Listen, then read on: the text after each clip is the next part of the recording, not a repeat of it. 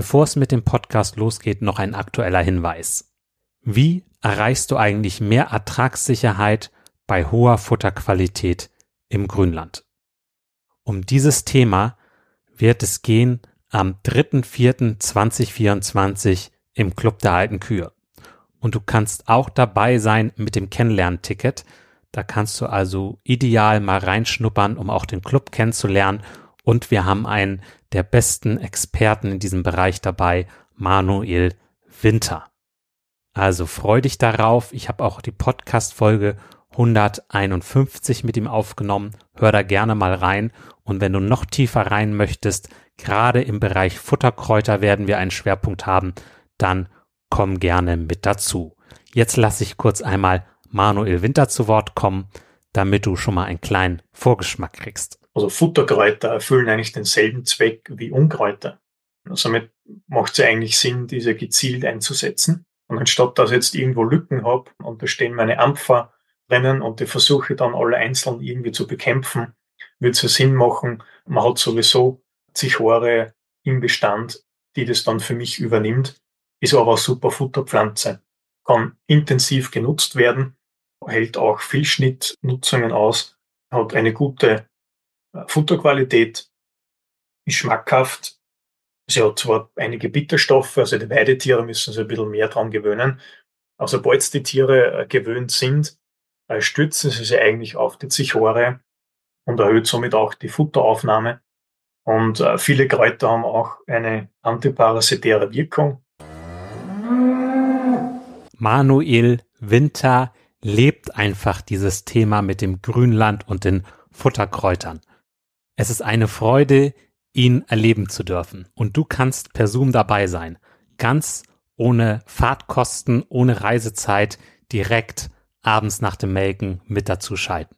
Also komm gerne da mit zu am 3.4.2024 um 19.30 Uhr. Weitere Infos dazu und auch die Möglichkeit, das Kennenlernticket zu buchen unter kuverstand.de schrägstrich kennenlernen minus Ticket.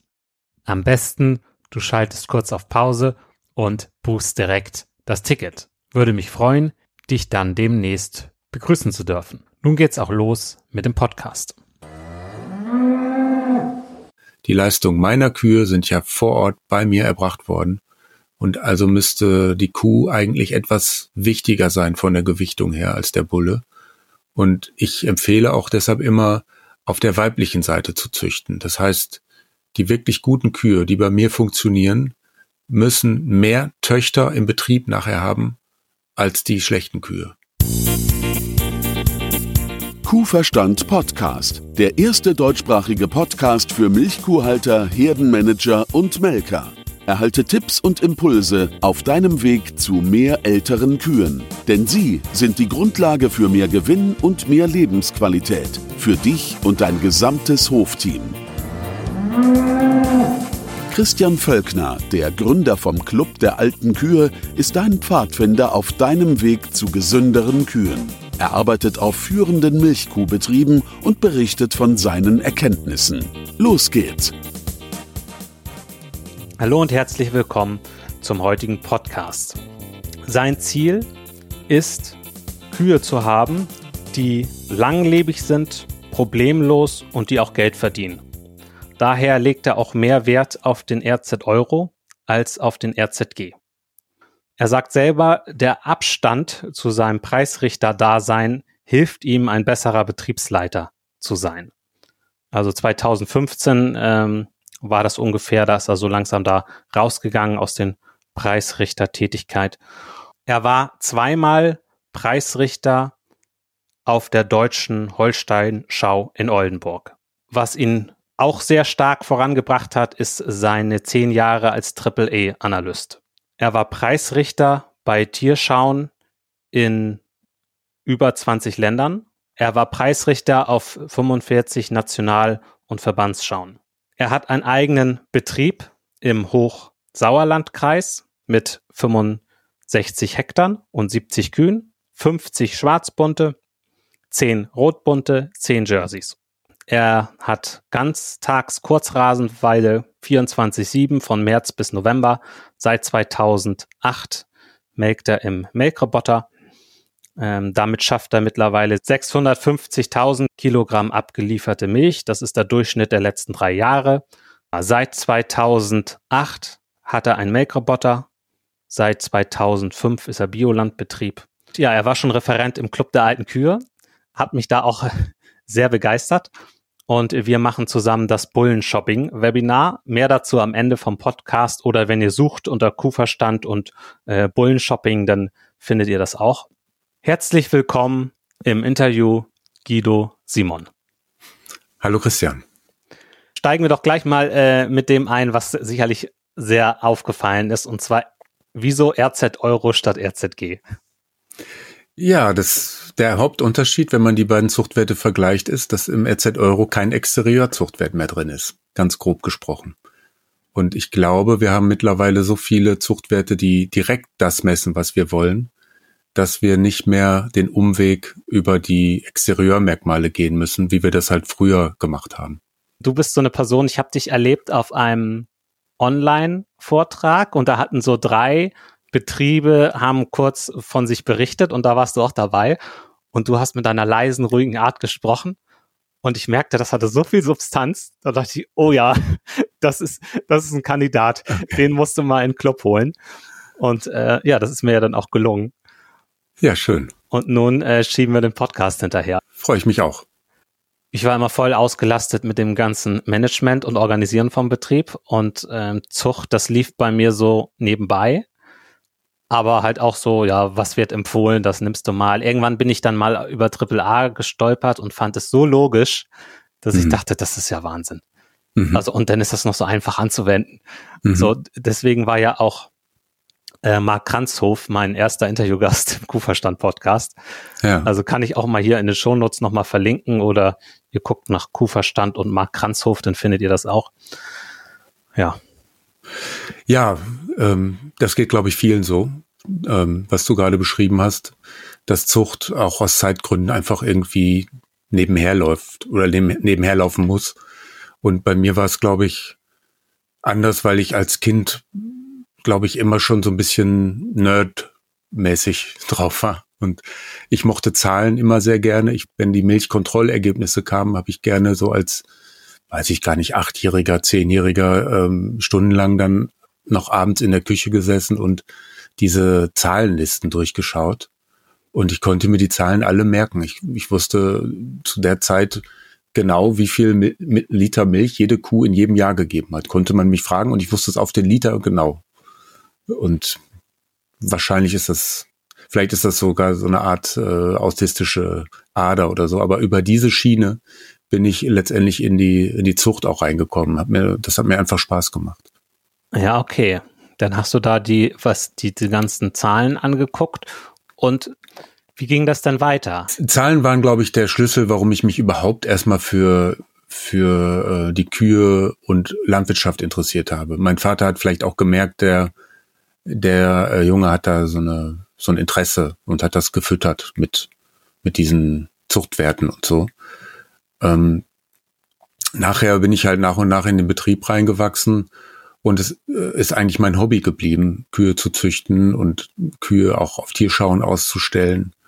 Das ging ja los mit Jungzüchterclubs und dann auch ersten kleinen Tierbeurteilungswettbewerben, kleine Tierschauen im Jungzüchterbereich, wo wir dann äh, gegenseitig auch geübt haben, Tierschauen zu richten und Tiere vorzuführen, Tiere zu fitten, ähm, also mit der Schermaschine zu bearbeiten und so weiter. Ähm, so ging das halt nach und nach immer weiter, bis irgendwann ähm,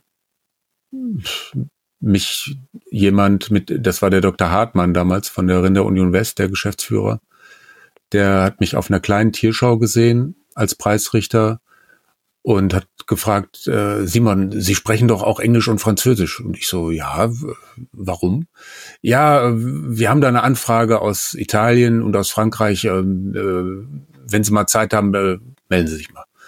Und dann bin ich direkt ins kalte Wasser geworfen worden und auf relativ großen Tierschauen zu Gast gewesen und habe dann ein Jahr später schon die Schau der Besten in Pferden gerichtet. Da war ich gerade 26 Jahre alt. Und das lief gut und dadurch ging das dann immer weiter. Trotzdem würde ich sagen, wusste ich mit 26 noch nicht ansatzweise so viel über Kühe, wie ich das heute weiß. Und vor allem zwei Jahre später, das war 1998, hatte ich zum ersten Mal einen AAA-Analysten bei mir zu Gast.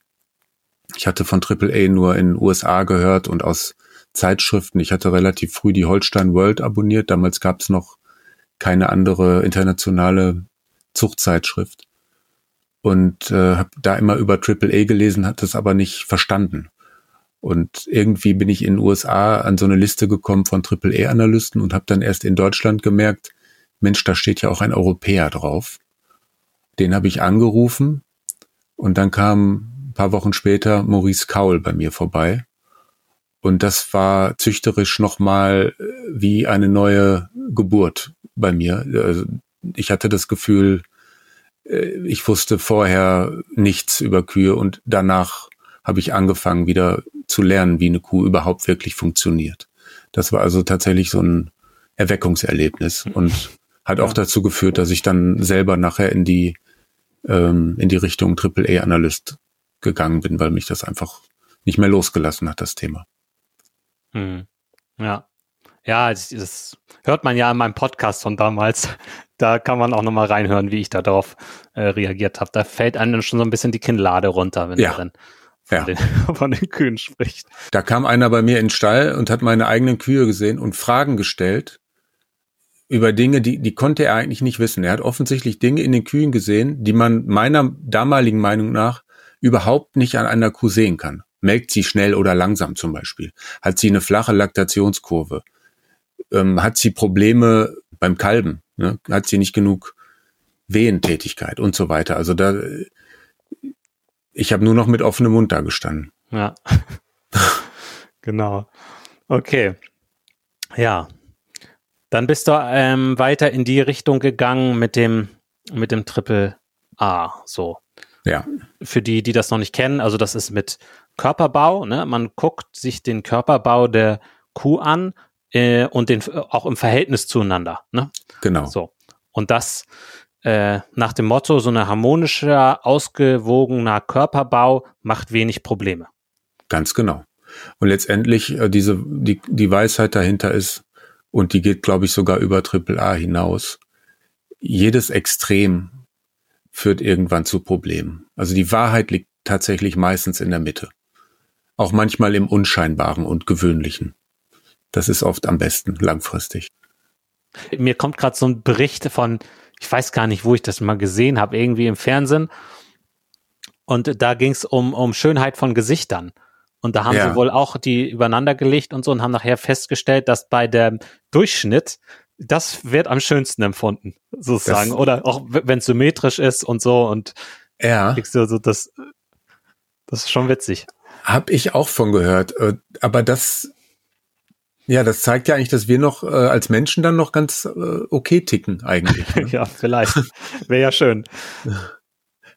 Trotzdem sind die Supermodels immer lang und dünn und haben einen Body Mass Index von ja. unter 18 oder so, ne? Ja, ja. Was also auch nicht so auf der Straße rumläuft. Das ist dann wieder irgendwas Seltenes, was man nicht so im Alltag sieht, ne? Ja. Ein unerreichbares Ideal, was dafür sorgt, dass äh, ganz viel ausgegeben wird für Kosmetik und so. Genau. Und also. viel Leid, viel Leid entsteht bei der normalen Bevölkerung. Ja, so ist es was sagst du denn zu diesem, zu diesem Satz, dass einige sagen so, ja, also das mit den, mit den Schauen, das ist alles zu weit weg von, von der Praxis und Schaukühe ist doch nicht das, was man braucht. Äh, also Zucht, das, äh, wir sind züchterisch doch so weit, äh, die sind, sind doch, die haben doch alle das Potenzial. Die müssen nur vernünftig gemanagt werden. Ja, ich, an dem Satz ist natürlich was dran und ich ich sehe selber, dass wir immer schon eine relativ mal, mal mehr, mal weniger große Diskrepanz hatten zwischen dem, was wir auf Tierschauen sehen und dem, was in den Ställen steht. Und ich habe 20 Jahre lang versucht mitzuhelfen auf europäischer Ebene, dass wieder, ähm, dass die Lücke nicht zu groß wird, dass wir auf Tierschauen auch Spitzenkühe nach vorne stellen, die, die äh, den Anspruch haben, in jedem Stall zurechtzukommen. Ne? Das ist nicht immer einfach, weil oft sind natürlich die etwas extremeren Kühe etwas spektakulärer, eher am Ende der, der Normalverteilung, also auch seltener. Und dadurch fallen sie dann mehr auf. Ne? Zum Beispiel in den 80er, 90er Jahren sind die extrem großen Kühe stark aufgefallen, weil der Durchschnitt der Rasse noch nicht so groß war. Und wenn man damals Schauen gesehen hat, auch noch bis in die späten 90er hinein, da war oft die 1A-Kuh oder die, die, die beste Kuh vorne war die größte und die schlechteste Kuh war die kleinste hinten. Da ging, da war Größe halt ein unglaublich starker Faktor. Das hat sich etwas normalisiert, weil die Größe jetzt eigentlich durch die ganze Population stark vorhanden ist. Aber trotzdem würde ich noch immer sagen, die, die Tierschaukuh ist immer noch etwas zu extrem im Vergleich zur guten Kuh im Stall, zur besten Kuh im Stall. Und die ist, die beste Kuh im Stall ist dann im Schnitt auch der besten Tierschaukuh überlegen. Deswegen sagst du das wahrscheinlich auch mit dem Abstand, ne? Also, dass der Abstand äh, zu deinem Preisrichter-Dasein dir vielleicht auch so ein bisschen hilft, dass du sagst, okay, was läuft denn bei mir im Stall eigentlich vernünftig? Ja. Und wenn du denn Selektionsentscheidungen im Stall treffen möchtest, musst, dass du dann nicht denkst, okay, das ist, die sieht doch so schön aus. Ja. So banal, wie sich das anhört, ne? Aber so, so war es ja. Dann hat, hat eine Kuh in meinen Augen hatte viel Schaupotenzial oder hat sogar eine Schau gewonnen. Ich habe dann völlig verdrängt, dass die Kuh zu wenig Milch gibt, viele Probleme macht, nicht tragend wird, immer Klauentheater hat, was weiß ich, verschiedene Problemchen, die bei verschiedenen Kühen ja auftauchen, das kennt ihr alle. Und heute bin ich da, glaube ich, klarer, weil ich dieses ähm, Tierschau und viel Exterieurpunkte, das ist nicht mehr so in meinem Hauptfokus. Dieses Jahr haben wir zwei exzellent Kühe geschlachtet, weil ich sie nicht mehr tragend bekommen habe. Allerdings beide auch schon mehr als zehn Kälber, muss ich dazu sagen. Aber ähm, da bin ich jetzt eher pragmatisch und guck auch, kann die Kuh auf meinem Betrieb noch A, Geld verdienen, B, in Freuden leben. Also geht geht's ihr auch noch gut. Hm. Oder schleppe ich die am Ende nur noch durch, weil sie mal eine Tierschau gewonnen hat und am Ende habe ich nichts davon und die Kuh aber schon gar nicht. Und da bin ich, glaube ich, äh, nüchterner und fälle jetzt einfach bessere Entscheidungen für, für die Kuh und für mich. Ja. Ja, okay. Und ich finde bei dir, dass, äh, dass du diese Zahlen so gut begreifst und erklären kannst, das finde ich auch so faszinierend. Weil für no normalen Sterblichen, ja, wenn der diese ganze Zuchtzahlen sieht, also ich habe manchmal das Gefühl, diese Züchter, die leben so in ihrer eigenen Welt. so, ja. weil die, weil die, ähm, ja, die haben einen eigenen Wortschatz mitunter. Ja. Und die haben ja auch dieses, mitunter auch dieses mathematische, wo jetzt jemand, der jetzt so einfach sein, seinen Betrieb macht, so weiß ich nicht. Also ich, mhm. ähm, ich, ich habe selber Hauptschule gemacht und so und habe dann noch weiterführende Schule gemacht und so. Ich war jetzt, bin jetzt kein, kein Mathe-Profi, ne? So, ja, wer ist das schon? Ne? Bin, bin ich ja auch nicht. Aber ich habe halt immer Spaß an Zahlen gehabt und äh, bin deshalb auch noch lange kein besserer Bauer als andere. Gegenteil, ich habe vielleicht dann auch äh, auf anderen Bereichen eher meine Schwächen, wo der, der sich gar nicht für Zahlen interessiert, ein viel besserer Bauer ist im, im Stall, auf dem Betrieb, wirtschaftlich, wo auch immer. Ähm, aber gut, ich habe da halt Spaß dran. Ich kann dir die meisten Zahlen erklären und mir sind es immer noch zu wenig Zahlen. Und ich, ich weiß, dass, weil die Verantwortlichen wissen, dass, dass es für viele Bauern und Anwender zu viele Zahlen sind und viele schon nicht mehr durchblicken, lassen sie auch gerne mal was weg. Aber wenn sie es an den falschen Stellen weglassen, haben wir auch wieder Probleme. Und da würde ich dann auch gerne mal, vielleicht schaffen wir das ja dann im Webinar, äh, mal ein bisschen tiefer drauf einzugehen. Was bedeuten welche Zahlen, welche sind wichtig und welche fehlen vielleicht auch? Wo, wo müsste man noch mehr Zahlen haben, um mehr über die guten alten Kühe herauszufinden? Im Webinar, da machen wir so eine virtuelle Shopping-Tour sozusagen. Also da erklärst du einfach mal, wenn du eine Bullenauswahl triffst, ähm, ja, wie du das machst. Ne? Also wie Genau. Wie gehst du auf Bullensuche mit dem Ziel, da vernünftige Kühe, die alt werden, die es gut haben und die auch finanziell vernünftig sind? Genau. Ja. Und dazu musst du halt wissen, welche Werte dafür wichtig sind. Und ich behaupte mal, die Hälfte der Zahlen in so einem Pedigree, was du in einem handelsüblichen Katalog findest, die brauchst du nicht, aber die andere Hälfte ist sehr wichtig. Und du musst sehr genau wissen, was die Zahlen bedeuten und was sie nicht bedeuten. Da fehlt auch leider bei vielen noch das Hintergrundwissen. Und ähm, ich finde, auch da müssten die Verbände, die Verantwortlichen noch etwas mehr Aufklärungsarbeit leisten, um, um die Bauern auch zu schulen, diese Zahlen richtig zu interpretieren. Ja. Beispiel, ähm, die wir wissen äh, alle und auch die Verantwortlichen schon seit Jahren, dass die Kühe etwas zu groß sind. Wir liegen also im, im Schnitt der Holsteinpopulation über dem Mittelwert, den wir nach allen Untersuchungen als Optimum ähm, herausgefunden haben, was die Langlebigkeit der Kühe angeht. Und von daher müsste man jetzt ja eigentlich äh, wieder Bullen nehmen, verstärkt Bullen nehmen, die kleinere Kühe machen. Aber wenn man mit den, wenn man in die Kataloge guckt, sieht man, dass immer noch fast alle Bullen die Balken für Größe nach rechts haben. Das heißt, noch mal mehr Größe vererben als der Populationsdurchschnitt. Und wenn man die Verantwortlichen fragt, ja, warum bringt ihr denn mal äh, nicht, nicht mal mehr kleine Bullen rein? Dann sagen die, zu Recht, ja, kleine Bullen kauft ihr Bauern uns ja nicht ab. Wenn wir einen kleinen Bullen in den Katalog setzen, der hat dann mehrere Balken nach links meistens, in, in der oberen Hälfte des Linears, also Größe, Beckenbreite, Körpertiefe, das geht dann alles nach links. Hm. Und wir Bauern kaufen die nicht.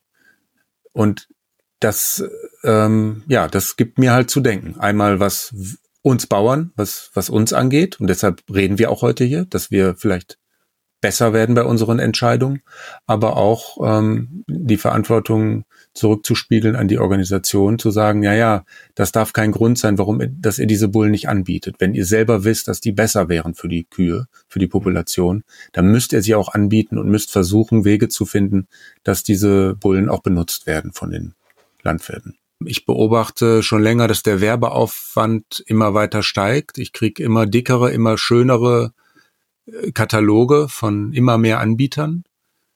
Ähm, jetzt sind ja einige Bündelungen passiert, so dass es vielleicht wieder weniger wird, aber generell kriegen wir sehr viel Information.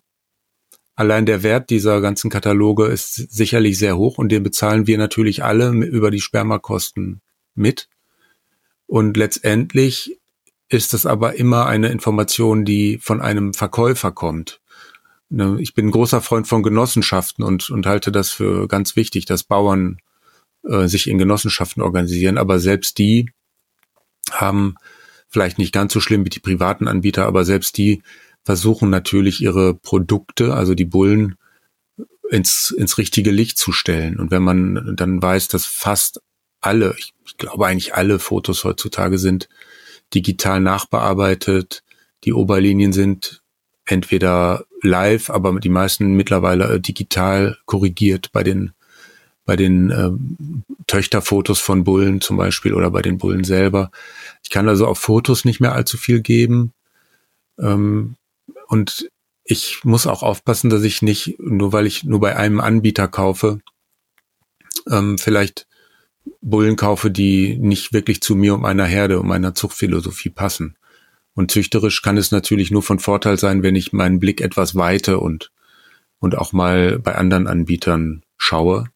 In der Regel kann ja meine Besamungsstation vor Ort alle Sperma-Anbieter äh, mit ins Boot nehmen und ich bekomme eigentlich auch äh, das Sperma von Bullen aus aller Welt. Und deshalb kann ich ruhig auch mal etwas über den Tellerrand gucken und vielleicht in anderen Gegenden Bullen finden, die zu mir noch besser passen als oder oder das Portfolio zumindest gut ergänzen von der Station, mit der ich vor Ort am meisten arbeite. Ne? Mhm. Da darf man sich, glaube ich, nicht zu sehr eingrenzen. Ja.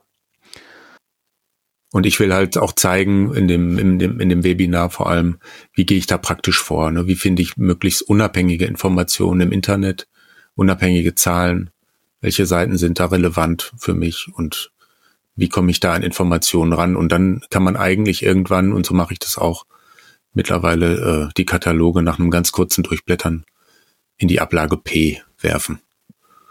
Ja, ich finde das, äh, fand das auch so faszinierend, da wie du, dass du so Schritt für Schritt dass du dann erklärst, wie du denn da auf Bullensuche gehst im Internet und welche Seiten da gut sind, das ist schon, hat schon was.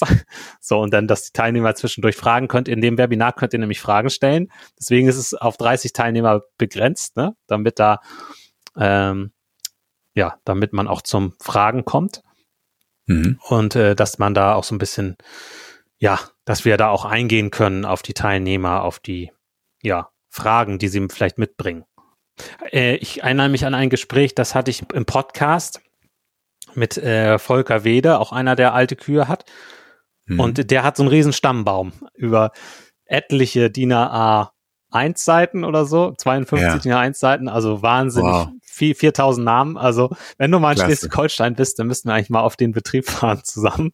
Ah, das ist cool. Und ähm, ja, der kann da ganz viel erzählen. Und der, äh, der sagte zum Beispiel, dass er eine gute Kuh hatte und dann äh, die Tochter und die war, die, die, die war nicht so doll, ne? Aber dann mhm. äh, eine Generation weiter, Danach, da, ja. da, da ging es wieder los. Also da ja. war es wieder super.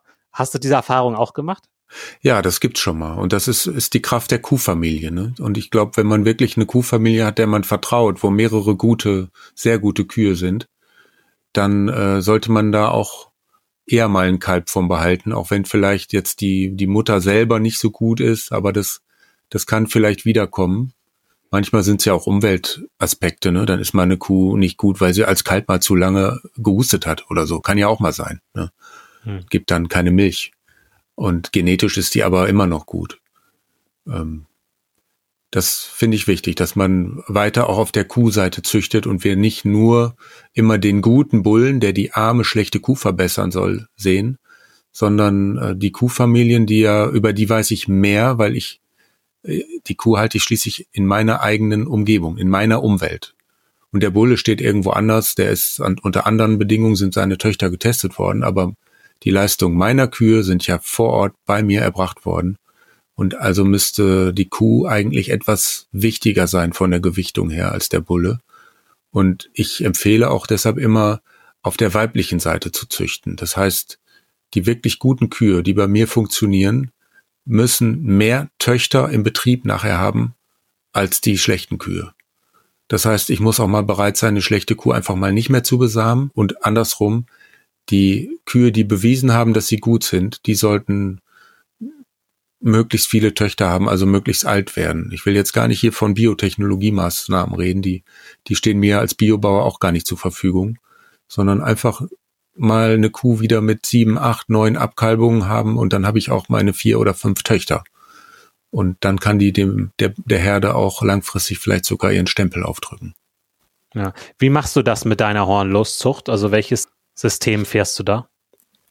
Ich paar immer so an, dass das Kalb eine 50% Chance hat, hornlos zu werden. Also die, die behörnte Kuh bekommt den Hornlosbullen als, als Anpaarungspartner und die hornlose Kuh, von der ich mittlerweile ja, fast 80 Prozent in der Herde habe, die bekommt dann auch wieder den behörnten Bullen, um da in, in, ja, einfach die besten Bullen ihrer Zeit, aus meiner Meinung nach, die besten Bullen nehmen zu können und nicht nochmal einen Hornlos-Kompromiss machen zu müssen. Und dann habe ich halt mittlerweile gute Kühe von sehr guten Bullen. Ich hab, ich mag Klassikerbullen, Ramos, Gibor und so, die die hier auch in der Gegend jetzt alle mit 100.000 Liter Kühen kommen, ähm, die habe ich jetzt in Hornlos und in Jung noch rumlaufen. So Fersen, die, die demnächst kalben, hornlose Gibors, freue ich mich schon drauf.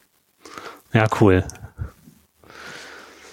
Da haben wir eigentlich gerade auch ein weiteres Problem, wenn ich das mache, wenn ich so auf Klassiker gehe, ne? also so lange warte, dass ich quasi weiß, dieser Bulle macht viele hunderttausend Liter Kühe, dann habe ich meistens schon kein Sperma mehr auf dem Markt. Ne? Das ist auch noch ein spezielles Problem, auf das wir noch eingehen müssen ja. im Webinar.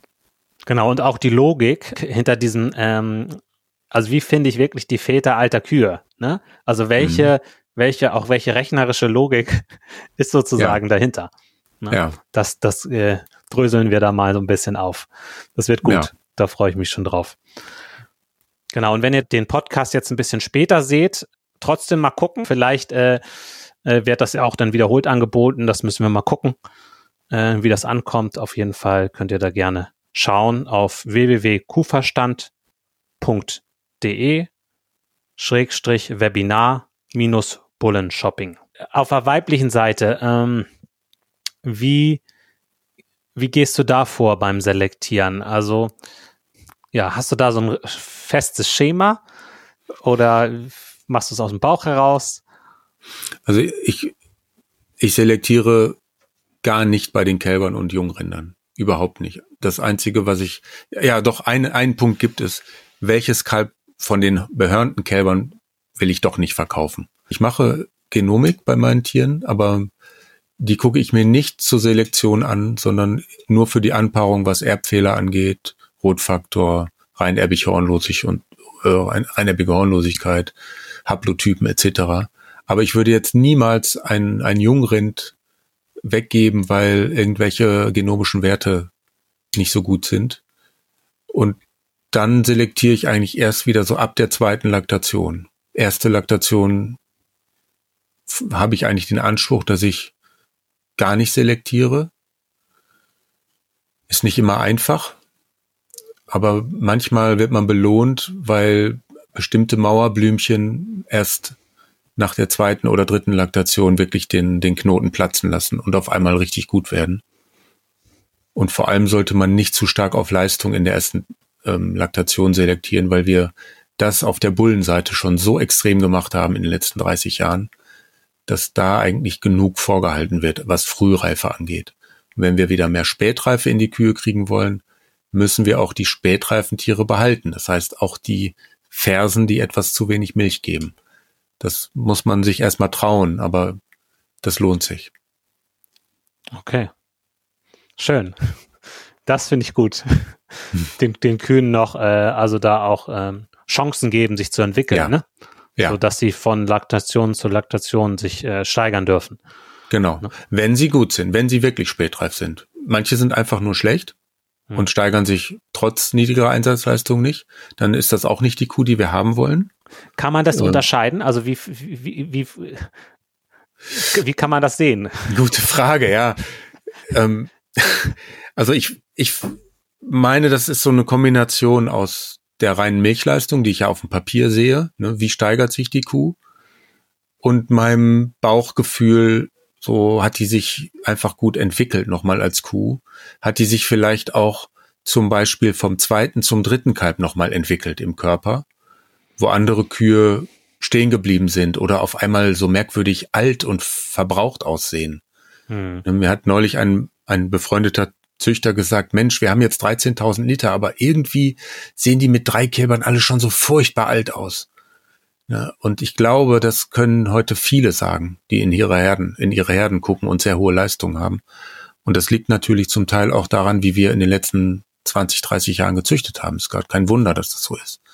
Und wenn wir jetzt wieder etwas mehr Spätreife reinbringen wollen, dann muss man auch die spätreife Kuh honorieren. Und das ist eben in der Regel auch eine, die etwas langsamer anfängt und später reif wird, also auch länger wächst und sich länger steigert, die von der zweiten zur dritten Laktation die Leistung nochmal deutlich anhebt und ihre Höchstleistung eben nicht in der zweiten schon macht.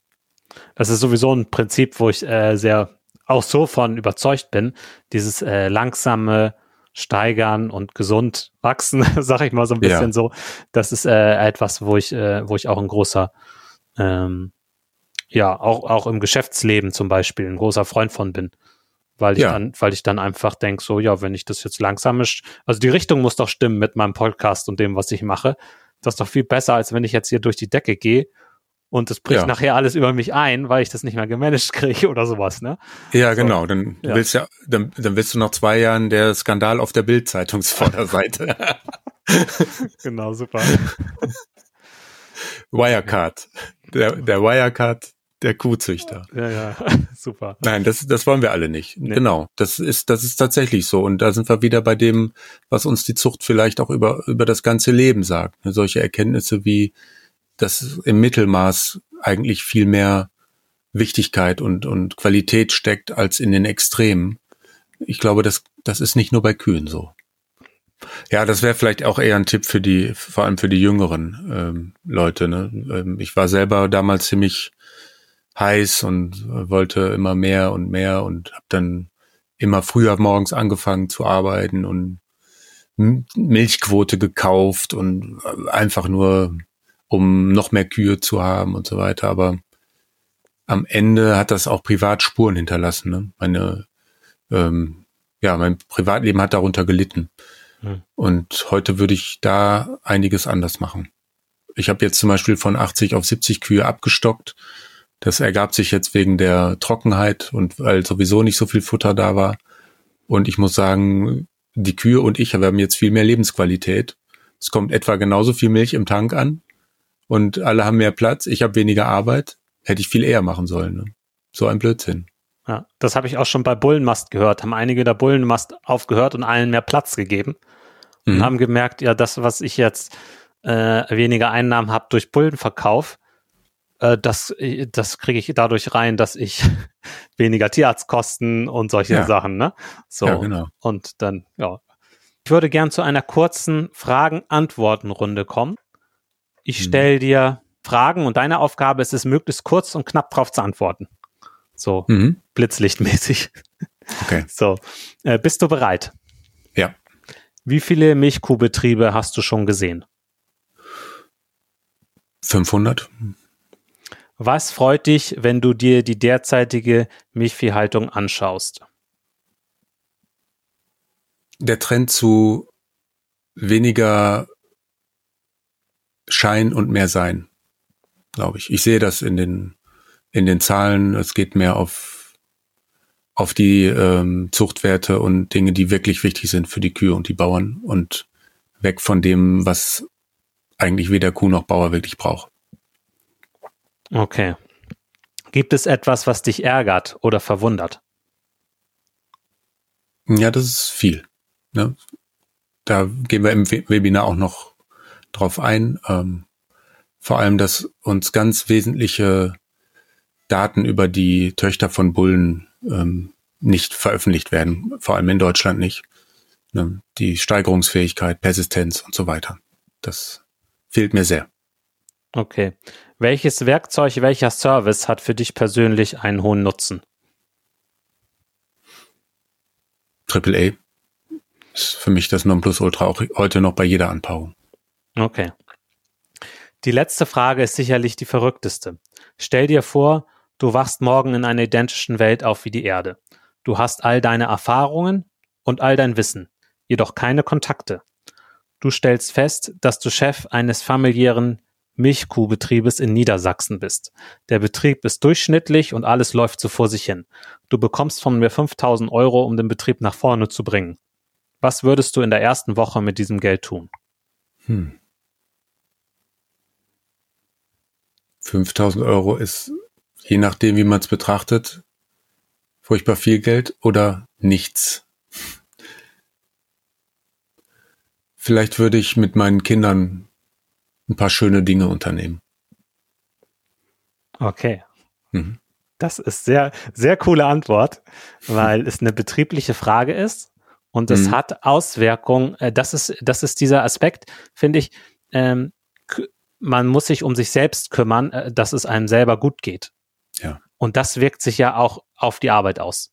Ja. Und deswegen ist die Antwort völlig legitim, zu sagen, wenn ich meinen Betrieb voranbringen will, dann mache ich jetzt auch mal schöne Sachen mit meinen einer Familie. Das gehört dazu. Ne? Das gehört dazu. Und du weißt auch, 5000 Euro im Betrieb ist, ist oft Wasser auf dem heißen Stein. Ne? Wie schnell sind 5000 Euro ausgegeben für, für ja. Dinge, ja. die du gar nicht so richtig spürst, ne? direkt. Ja.